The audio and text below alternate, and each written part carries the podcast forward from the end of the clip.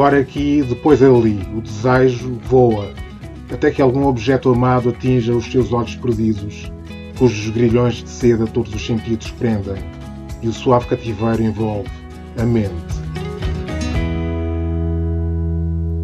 Caros ouvintes, sejam bem-vindos ao programa Paixões Privadas, um espaço feito musicalmente pelos seus convidados. O nosso convidado de hoje é Bruno Sena Martins, antropólogo, doutorado em Sociologia, investigador do Centro de Estudos Sociais da Universidade de Coimbra, onde é docente no programa de doutoramento Pós-Colonialismo e Cidadania Global. Bruno Sena Martins, és de origem guineense e cabo-verdiana a fazer fé nos teus próprios escritos.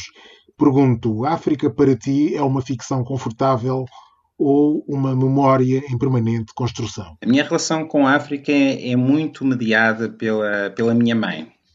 Uh, eu cresci em Portugal, uh, filho de uma mãe guineense, Uh, o meu pai é cabo-verdiano, mas não, não cresci com ele, e portanto a África que chegava à minha memória de infantil, eh, a memória que eu retenho da minha memória infantil é muito a África que vinha com as músicas que a minha mãe me ensinava, que vinha com as encomendas da Guiné-Bissau que a minha avó enviava, onde nos enviava uh, amendoim, nos enviava uh, escalada, nos enviava comidas, nos enviava sabores e, portanto, essa presença sempre esteve muito uh, dentro da minha vida.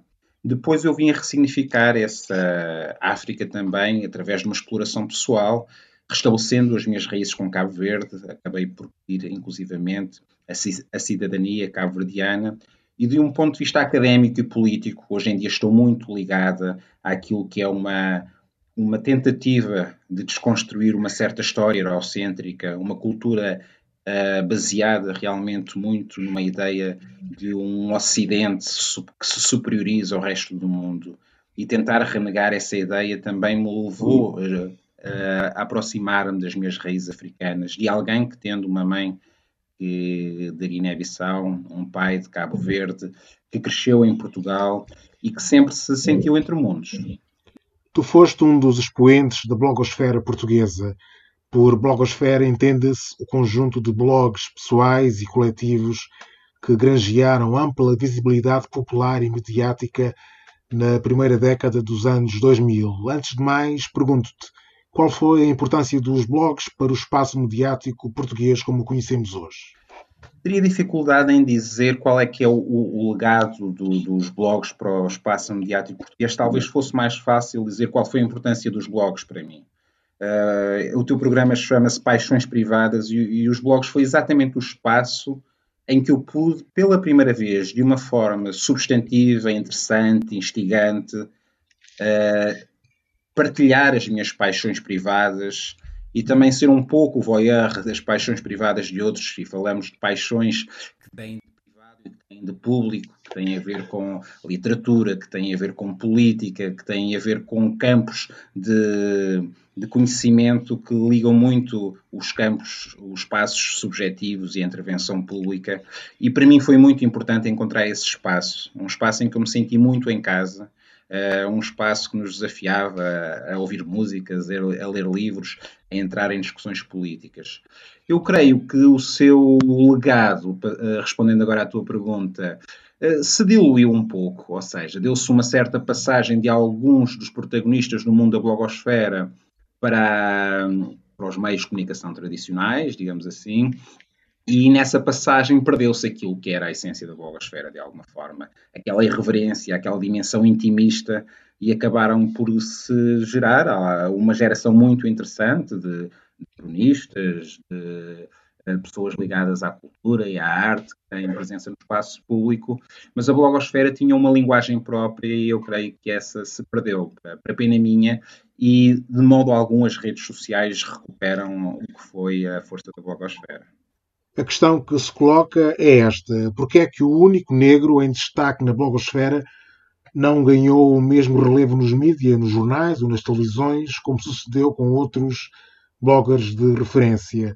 É uma escolha tua? Porque é que não fazes parte de nenhum painel televisivo, por exemplo? Não sei dizer, ou seja, não, não, não, não gostaria de pessoalizar a questão. Acho que há aqui talvez duas, duas questões que podem ser diferentes, em certo sentido. A primeira é, é absolutamente indignante nós olharmos para a televisão portuguesa e vermos um total apagamento dos corpos negros. Não temos comentadores, temos pouquíssimos apresentadores televisivos. Há pouco tempo celebrámos um apresentador de um jornal na SIC, como se isso fosse algo passível de ser celebrado tantos anos depois da, da, da, instauração da democracia em Portugal. E isso para mim é revoltante e é, sem dúvida, a expressão de um racismo estrutural que atravessa a nossa sociedade. E se pensarmos na televisão pública, que cumpre funções também de luta contra a discriminação, de igualdade e direitos humanos, esse silenciamento, esse apagamento das experiências, das vozes e dos corpos negros é algo que me revolta e que me indigna. Do ponto de vista pessoal, eu creio que acabou também por corresponder a uma certa obsessão minha, uh, que não, não sei medir até que ponto é que uh, resultou de uma opção deliberada, mas talvez uma opção não tão deliberada assim. A blogosfera implicou durante algum tempo também uma, uma exposição muito grande, eh, em que eu estava muito no espaço público, muito no debate público, durante muitos anos, escrevendo quase diariamente. E há uma altura na minha vida em que me começo a, a concentrar mais no trabalho académico, e nesse momento, de alguma forma, eu recolho-me, eh, eu afasto-me um pouco dessa exposição pública, porque também era uma exposição que tinha uma, uma parte que eu achava maravilhosa, instigante, mas também tinha um, uma certa dimensão de, de vício. Nós ficávamos um pouco habituados a termos aquele retorno imediato. E o trabalho académico, às vezes, ou pelo menos naquele momento, pedia-me um certo recolhimento. Pedia-me que eu fechasse um pouco e que estivesse numa lógica mais mais distanciada da espuma dos dias. E, portanto, eu creio que isso também alterou um pouco o meu perfil público. Eu era mais conhecido como blogger do que depois eu fui como, como, como académico. Eu acho isso interessante, mas de alguma forma também correspondeu a, a, uma opção minha, não dizendo isso que se eu quisesse que estaria na televisão, não sei se isso aconteceria, mas de alguma forma houve esse, existem esses, estas duplas razões que porventura se encontrem. Houve quem acusasse os blogs de serem demasiado elitistas por servirem claramente quem sabe escrever, deixando de fora a esmagadora maioria dos internautas. As redes sociais vieram marginalizar os blogs e dar voz, teoricamente, a todos por igual. As pessoas não carecem de saber escrever para opinar no Facebook ou no Twitter. Fala-se numa verdadeira democratização social trazida pelas redes sociais. Como antropólogo e sociólogo, acreditas que a democracia está mais esclarecida com as redes sociais? Não, eu acho que a democracia exige sempre alguma forma de, de mediação.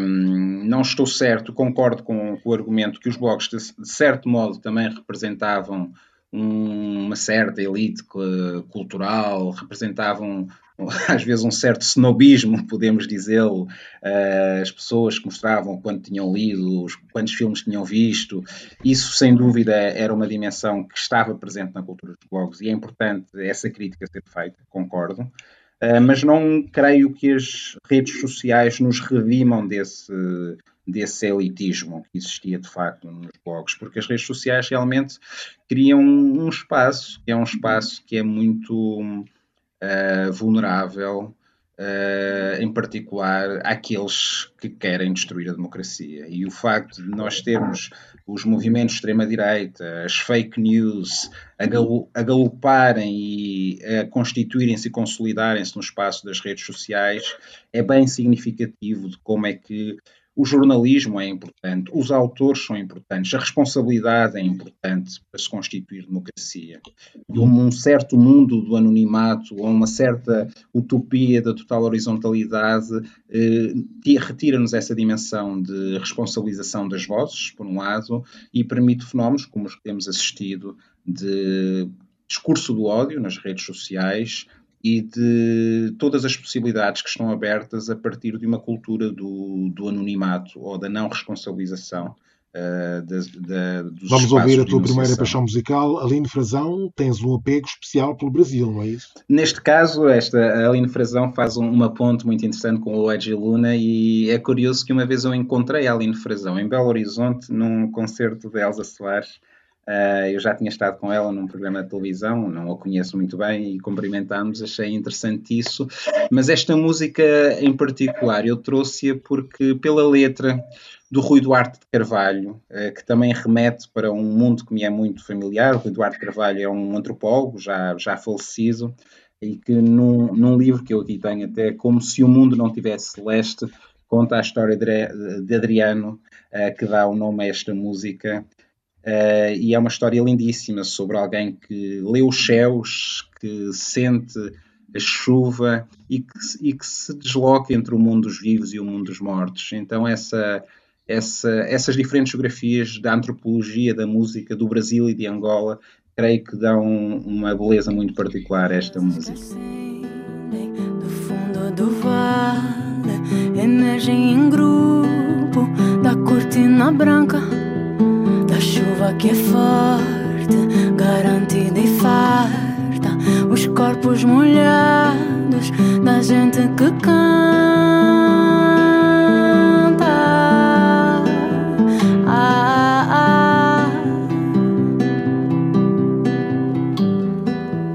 À frente há um velho, no seu passo usado, mudo sem cantar, sem rir, sem falar, os olhos no chão, a cara molhada, sem denunciar, se é triste ou contente.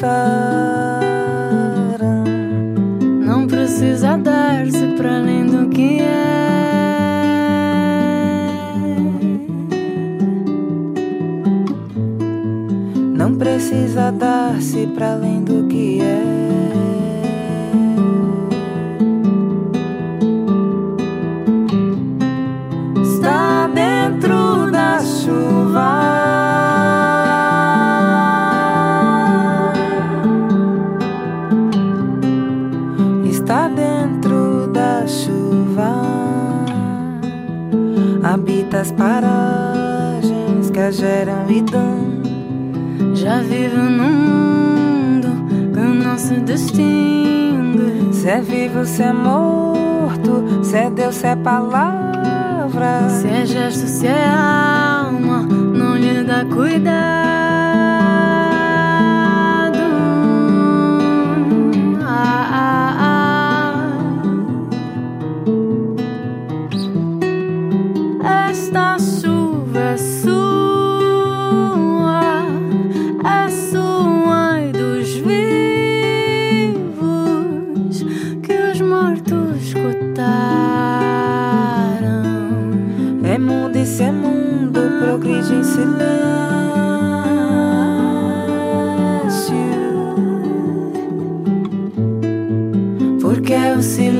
Que governa tudo.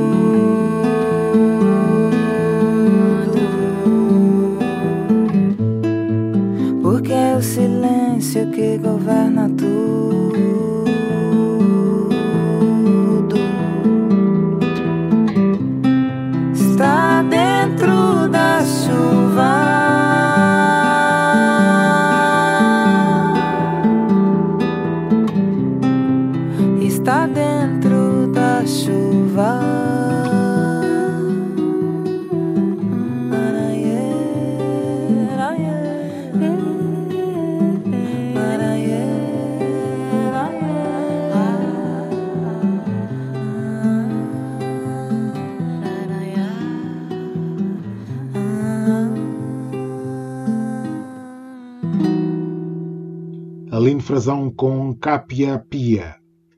Uma das tuas áreas de investigação académica diz respeito aos direitos humanos.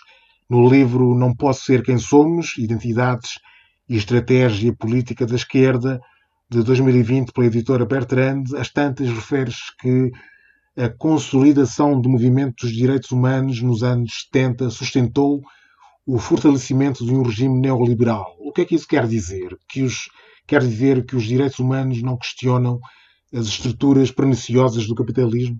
É uma questão que se tem colocado muito na, na, literatura e também nos movimentos sociais. É em que medida é que os direitos humanos, o discurso dos direitos humanos, não se constituiu de certa forma como um discurso humanitarista, ou seja, um discurso que tenta salvaguardar uh, situações de, daquilo que se designa ou daquilo que se codifica como violações de direitos humanos, mas também se tem apontado a fragilidade que os direitos humanos têm em confrontar as desigualdades sistémicas do mundo em que vivemos.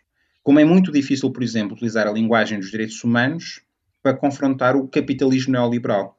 Isso é uma questão que se coloca e não, não há dúvida que houve uma transição entre aquilo que era uh, a gramática do socialismo, a gramática de um outro mundo que se estava constituído contra o, o, as democracias liberais e contra o capitalismo neoliberal, e esse confronto existiu até 89. E depois disso, os direitos humanos vão ganhando espaço, um espaço importante. Lutas muito importantes foram realizadas em nome dos direitos humanos e são realizadas ainda hoje em nome dos direitos humanos, mas de facto os direitos humanos nunca conseguiram uh, alcandurar-se a uma linguagem antissistémica, ou seja, uma linguagem que põe em causa as estruturas que definem as desigualdades e acaba por se configurar mais como realmente um discurso humanitarista e que muitas vezes é constituído a partir de uma visão do mundo que é uma visão do mundo muito europeia, muito ocidental e com alguma dificuldade em dialogar com outras narrativas de dignidade que existem noutros lugares do mundo e no sul global em particular. Contestas também nesse livro a ideia de que as lutas identitárias, como o antirracismo ou o feminismo, vieram substituir a luta de classes. Mas a verdade é que praticamente já não se fala de luta de classes e o espaço mediático é dominado pelas lutas identitárias. Será que as novas classes esquecidas pela economia não têm voz, não têm sindicatos como as dos trabalhadores migrantes, dos ilegais e até dos refugiados? Eu concordo em absoluto que uh, a nossa reflexão política e os nossos horizontes de transformação social devem ter um, um olhar uh, muito uh, focado naquilo que são as lógicas de desigualdade económica e as relações a que chamaríamos relações de classe. E, portanto, eu acho que isso é central. O que eu digo nesse livro é que a centralidade das lutas de classe não a perda de centralidade das lutas de classe na agenda pública e na agenda política hoje em dia não é a culpa dos designados identitarismos. É, é o resultado de uma derrota, uh, se quisermos, económica e geopolítica de uma determinada concepção do mundo, uh, que era promovida pelos regimes socialistas de inspiração marxista, e isso é que faz com que essa enorme esperança antissistémica da construção de um mundo diferente tenha sido esvaziada e que hoje seja muito difícil reconstruir essa narrativa. Os, os, os ditos identitarismos, as lutas feministas, a luta das pessoas com deficiência, a luta de negros e afrodescendentes não vêm ocupar o lugar de classes.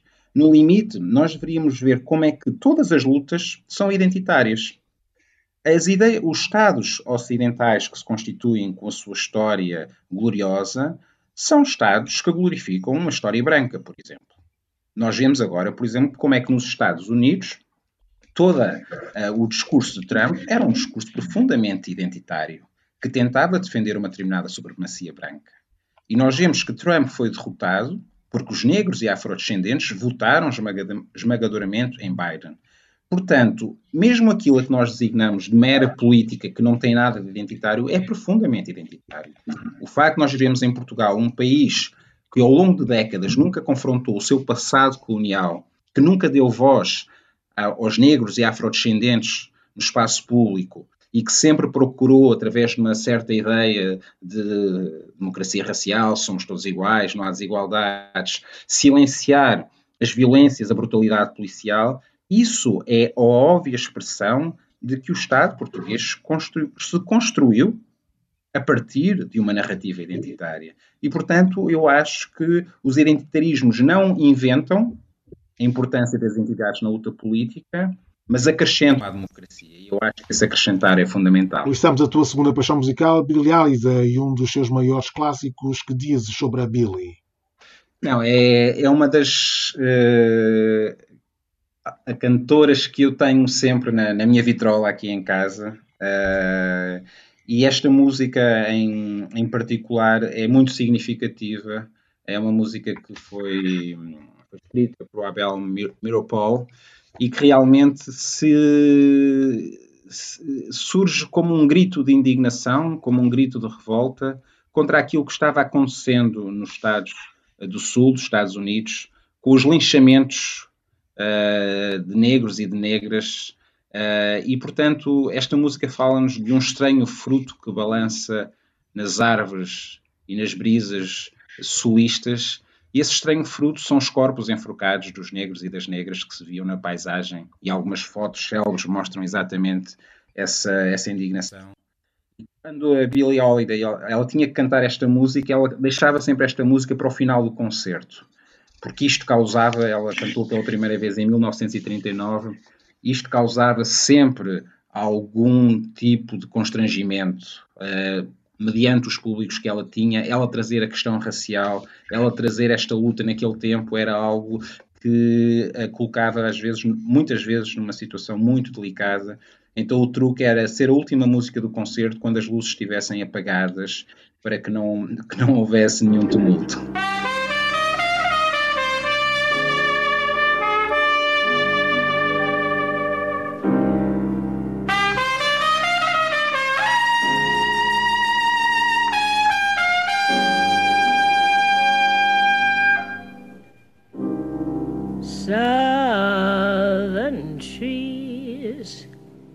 bear strange fruit, blood on the leaves and blood at the root, black bodies swinging in the southern breeze.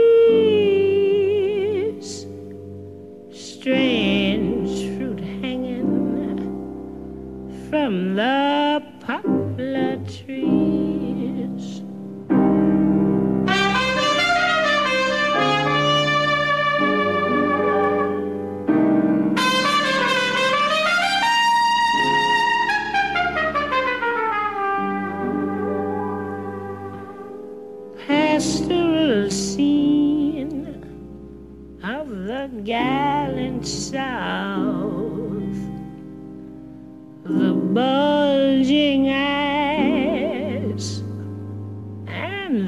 Twisted mouth, scent of magnolia, sweet and fresh. Then the sudden smell of burning flesh. Here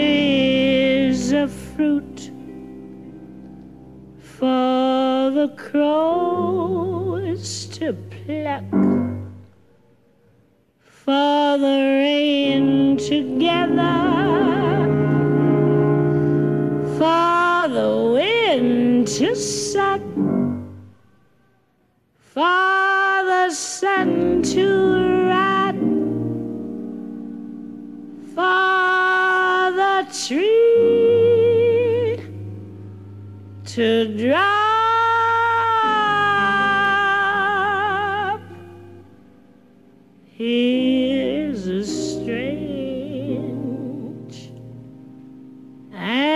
Bitter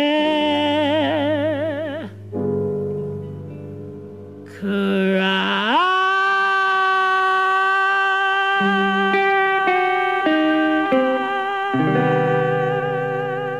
Strange Fruit por Billy Holiday. Estamos a conversar com Bruno Sena Martins, antropólogo e investigador. És uma figura próxima do Bloco de Esquerda, falemos um pouco de política. A divisão política entre esquerda e direita, herdada da Revolução Francesa, ainda, ainda faz sentido. A política não caminha para o fim da vertigem ideológica. O centro não parece ser cada vez mais o espaço de disputa política por excelência em que não, se. Não, de todo. Sim, Sim diz, diz, diz Eu diria que essa distinção faz todo o sentido ainda hoje, uh, e é verdade que muitas vezes nós abandonamos a centralidade dessa distinção, uh, não porque ela não é importante para definir a sociedade em que vivemos, mas porque aceitamos uma derrota. Eu, para mim, essa significa uma capitulação, não considerar que esquerda e direita ainda fazem sentido no mundo em que vivemos. A verdade é que todos os países eh, têm as suas soberanias e as suas democracias muito condicionadas à ideia que nós temos que viver no mundo em que a ideia de democracia tem que aceitar os imperativos do capitalismo neoliberal. E eu acredito que os imperativos do capitalismo neoliberal colocam em causa o cerne da democracia. E, portanto, quando falamos da ideia que as disputas hoje se constroem ao centro, a ideia que, uma vez que vivemos em sociedades capitalistas, o espaço de intervenção de um Estado Nacional, o espaço de soberania, o espaço que nós temos de criar alternativas é um espaço que está limitado e, portanto, devemos capitular e aceitar que essa distinção não faz sentido. Eu acho que faz todo o sentido a luta pela igualdade, a luta contra as desigualdades, a luta contra a ideia de que uh, alguns poucos podem ficar com aquilo que é de muitos. É uma luta que não está anacrónica, é uma luta que não pertence ao passado, é uma luta que tem que ser ressignificada. E a política ativa não te atrai? Já ponderaste que podes ser um dos negros melhor preparados para ser chamado ao papel da representatividade comunitária? Tens ou sentes essa responsabilidade política ou não? Não, eh, não me vejo na política ativa, uh, por, por não, não, que tenha ou talento ou vocação para tal, mas eu vejo-me enquanto um interveniente político da minha forma e sempre que eu, por exemplo, falavas há pouco da questão da, da representatividade nos mídias, sempre que eu recebo um convite para para uma, para uma entrevista, para um comentário público na televisão, eu aceito e, e é um espaço que eu, que eu gosto. Uh, sou ativo também, escrevendo nas conferências, nas palestras para que sou convidado. Então eu creio que o meu espaço de intervenção estará porventura mais nessa interface entre um, um espaço académico, que é um espaço que também é um espaço que me parece muito rico Uh, nas possibilidades que temos de criar, uh, fazer alguma diferença, acredito nisso, e também a intervenção pública, que é algo que eu não prescindo e é algo que eu vejo também enquanto política, mas não no sentido de uma política partidária, não, creio que não me vejo nesse papel e creio que não, não teria talento para esse papel também. Lugar agora a tua terceira paixão musical, Beth Gibbons, uma branca muito negra, porquê esta escolha? O, esta escolha tem exatamente a ver com, com o nome do teu programa, uh, Paixões Privadas. Uh, e esta música da Beth Gibbons remete para um certo imaginário, um certo horizonte memorial muito pessoal que vem desde os Sporty Shads uh, e que deflagra com, com este álbum maravilhoso da Beth Gibbons e do Rustin Man e que tem muito a ver com, com toda, todas as nossas considerações uh, que inacabadas sobre o, significado do amor, sobre a possibilidade de nos entregarmos, sobre a possibilidade de aguardarmos por algo mais na vida. E eu acho que esta música sobre como nós nos dispomos ou não para, para viver esses, essas entregas uh, narrativizadas enquanto romantismo, acho que é uma questão que sempre estará comigo. God knows how I adore life. On the shore lies another day. I cannot ask for more. When the time bell blows my heart and I have scored a better day. Well, nobody made this war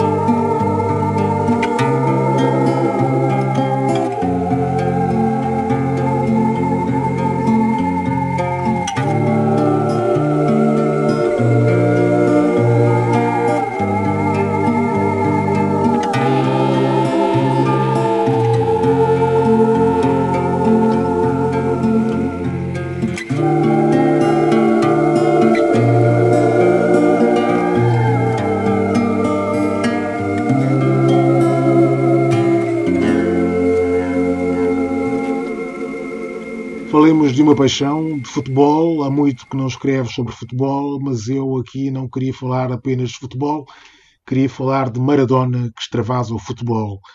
Com a morte de Maradona foi-se o último grande romântico da esquerda, um homem que era utopia de si próprio, enquanto milagre em busca da perfeição. Concordas? Acho que não, acho que não, não diria tanto. Acho, acho que.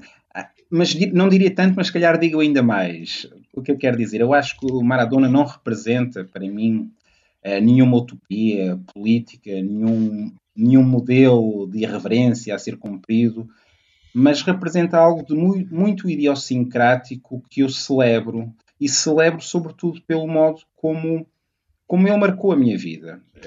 Eu lembro-me na minha adolescência que a única, a única pessoa que eu posso realmente chamar de ídolo, no sentido em que normalmente lhe damos, seria Diego Armando Maradona. Se a Argentina jogasse contra Portugal, eu ia torcer pela Argentina, eu seguia religiosamente os jogos da Argentina, via os jogos de Nápoles, eu era completamente fascinado por Maradona. Mas há uma, há uma dimensão muito forte também nesta ligação. É que para mim Maradona representa o crescer, o crescimento, a ideia de que nós criamos vínculos eh, com o mundo muito fortes quando estamos a descobrir o mundo. Uh, da mesma maneira que há, há, livros que nós lemos, que foram os primeiros livros que nós lemos, ou as primeiras poesias, uh, ou as primeiras músicas que ouvimos, nos marcam de uma forma indelével e que nunca mais poderá ser repetida, eu creio que a minha paixão por Maradona jamais uh, poderá ser recapitulada, porque ele representou algo muito significativo para mim. Eu chorei muito com as derrotas de Maradona, mas eu aprendi com Maradona a, a viver intensamente e de alguma forma eu acho que Maradona incorpora também uh, um, um, dito argentino de Jorge Luís Borges, que nós somos tudo aquilo que perdemos. E eu creio que a desgraça de Maradona tem em si uma beleza poética à qual eu não resisto. Peço-te, antes de terminarmos, até cinco sugestões em jeito de paixões, podem ser o que quiseres. Olha, a primeira, a, a, uma das paixões, e que estava também numa das músicas que eu ia sugerir, é a música do Sam Cooke, A Change Is Gonna Come. Sim, é mas, essa, mas essa, essa, essa, está para o fim, essa está, está, está prevista para o fim da conversa. Ah, muito bem, muito bem, muito bem. Então eu vou, vou passar às outras sugestões, já tinha aqui preparado e não queria deixar de, de dizer. Uh, a minha primeira paixão é um livro que eu li este verão e que eu devo dizer que foi uma experiência uh, transcendente. Uh, o livro chama-se A Queda do Céu e é um livro de um, de um xamã Yanomami, David Kopenawa, que é escrito com um antropólogo, Bruce Albert, e o David Kopenawa conta-nos o, o que, é que foi a sua experiência uh, enquanto uh, um indígena que vê a civilização branca, uh, que vê o Estado brasileiro adentrar no território Yanomami, fala também da sua experiência ao tornar-se um xamã, a sua relação com os espíritos, os seus relatos de quando vem à Europa e olha para o modo de viver ocidental. É um livro, são 700 páginas, mas são, são realmente um encanto e eu li este, esse livro no verão de uma forma uh, que eu diria, eu, eu, estava como que em êxtase até acabar o livro. E, portanto, é, é uma paixão que eu certamente recomendo e só me arrependo de o ter lido tão tarde. Só? Só isto? Não, tenho mais, tenho mais. Outra, ah, uh, outra sugestão é um documentário. Falávamos de futebol e o quanto eu gosto de futebol. É um documentário que estreou na Amazon sobre o Tottenham 2019-2020, uh, comandado por Mourinho. All or Nothing, tudo ou nada. Uh, e eu gostei muito deste documentário, que não mostra nenhuma história épica de vitória, mas que nos mostra os bastidores do futebol. Eu que sempre segui futebol durante décadas, é muito interessante que eu desconhecia completamente como é que é um balneário de uma equipa de topo, quais são as experiências que existem. E, portanto, para mim, descobrir este mundo, descobrir os bastidores do mundo do futebol, ainda por cima, uma equipa liderada por alguém tão carismático e polémico e controverso como José Mourinho, foi uma experiência muito rica para mim e, portanto, é uma das paixões que eu recomendo, não só este documentário, como alguns outros que têm surgido, mas nos documentários sobre os bastidores de futebol, uh, existe um outro com o Manchester City e eu aconselho vivamente, também na Amazon. A minha terceira recomendação é uma paixão muito recente, que é a cantora cabo-verdiana, eu tinha que fazer uma referência a Cabo Verde, a minha família matava-me, a cantora cabo-verdiana Elida Almeida, que comecei a ouvir muito recentemente, uh, e pela qual estou realmente uh, estou realmente a viver um, um momento de, de, apaixonamento com, com a música dela e de descoberta muito bonito. Uh, caminhando para o fim, mais duas sugestões. A minha quinta sugestão é, é uma, uma paixão não tão recente, é Arundhati Roy. É uma autora indiana que eu li há, pela primeira vez, creio que há 20 anos atrás, quando ela escreveu o livro. Uh, quando, ela, quando ela escreveu o seu primeiro livro, que foi, que foi um furor, O Deus das Pequenas Coisas, e ela, 20 anos depois, escreve O Ministério da Felicidade Suprema, que é um outro livro magnífico que eu li o ano passado, e portanto, esta recomendação eu deixaria. E finalmente, uh, poesia, uh, um autor que eu descobri muito recentemente, uh, uh, Shame on Me, que se chama Constantinos Cavafis, que é um autor grego que, pelas dificuldades de tradução, também eu tive muita dúvida por onde começaria, mas tive o bom conselho de quem me aconselhasse as traduções de Manuel Rezende. E tenho aqui um belíssimo livro de Constantinos Cavafis que se chama 145 Poemas e que tem sido também uma, uma experiência de, de degustação que, que, me tem apaixonado por estes dias. E para terminarmos, fiquemos com a tua última paixão musical, agora sim, Sam Cooke, é uma escolha com algo de premonitório? Uh, é, é uma escolha que tem, sim, sim, olha, usaste, usaste a palavra certa, que eu lembro-me de ouvir muito esta música em casa, no giradiscos, em que a minha mãe tocava, aproveito para dedicar esta, esta música, se me permite, à, à minha mãe, uh, que era um dos, dos vinis que a minha mãe tinha, um dos álbuns que eu me lembro de ver na sala, a figura do Sam Cooke, e mais tarde, uh, tendo essa música, digamos que inscrita na minha memória, fui atentar à sua letra, ao seu contexto histórico, e realmente vi nela algo de premonitório, eh, porque o Sam Cooke escreve esta música no momento em 1964 e ele, ele escreve esta música de raiva uh, por ter sido barrado num hotel na Louisiana em que ele não pôde entrar, apesar de já ser um cantor célebre, e isso criou-lhe uma revolta. E essa revolta fez-o querer inscrever-se também publicamente naquilo que foi a luta pelos direitos civis e afirmar que por muito que demore, há uma mudança que virá a surgir. E essa mudança que ele queria que surgisse era realmente a ideia de que os negros deixem de ser tratados como menos gente, que os negros e as negras possam ser, de facto, considerados humanos, que não possam ser barrados é, na porta de nenhum hotel e que não possam ser diminuídos na sua dignidade, nos seus direitos sociais e políticos em nenhum lugar do mundo. E, portanto, eu creio que é premonitório no sentido em que esta mudança ainda não aconteceu, mas é uma mudança pela qual estamos a lutar e, nesse sentido, ela vai acontecer. Bruno Zena Martins, muito obrigado por ter sido convidado do Peixões Privadas. Eu é que agradeço. Muito obrigado.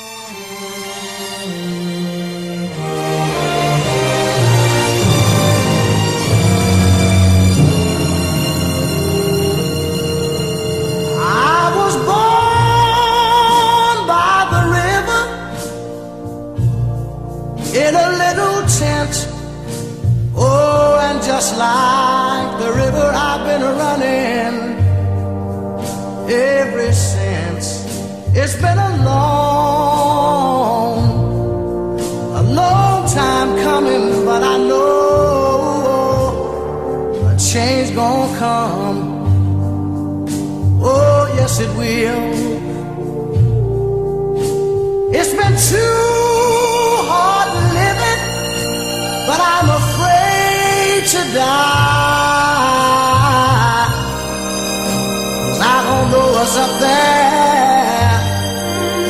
Beyond the sky. It's been a long,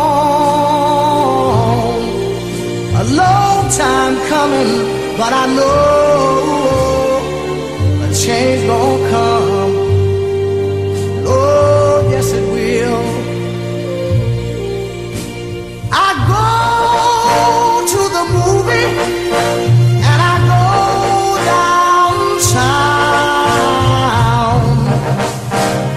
Somebody keep telling me don't hang around. It's been a long, a long time coming, but I know a change gonna come. Oh, yes, it will. Then I go to my brother say, Brother, help me please.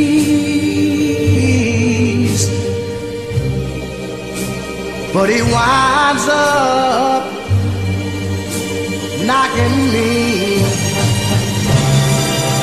back down on my